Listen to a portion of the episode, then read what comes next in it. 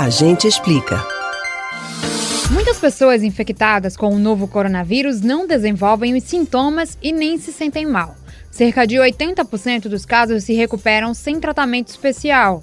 Mas um em cada seis casos tem grave falta de ar.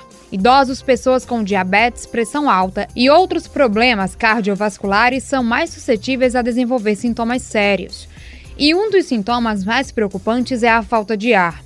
Normalmente está associada a tosse, febre, coriza e garganta inflamada.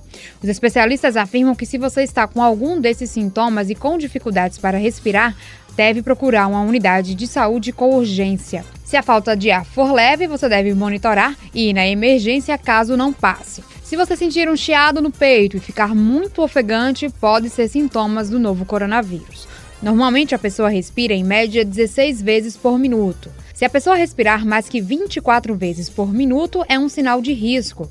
Outro sinal característico e que indica gravidade são as pontas dos dedos e a boca roxos. Além de falta de ar, quais são os sintomas da infecção por coronavírus?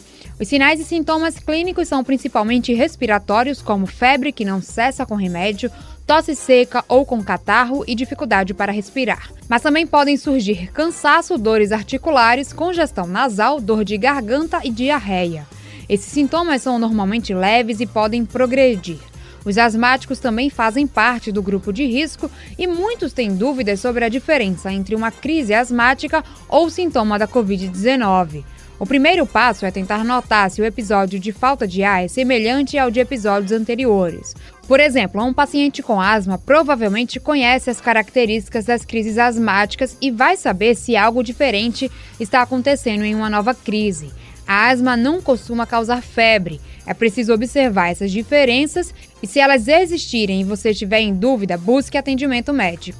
A Organização Mundial de Saúde alerta que, nesse momento, o isolamento social e a quarentena são importantíssimos para conter a transmissão do novo coronavírus que tem acelerado nas últimas semanas em todo o mundo. Então, obedeça às normas divulgadas pela prefeitura da sua cidade e também pelo governo do estado. Só saia de casa para realizar atividades essenciais, como ir ao supermercado ou farmácia, e lembre-se que estar em quarentena significa ficar em casa. Você pode ouvir novamente o conteúdo do Agente Explica no site da Rádio Jornal ou nos principais aplicativos de podcasts Spotify, Google e Apple Podcasts. Camila Brandão para o Rádio Livre.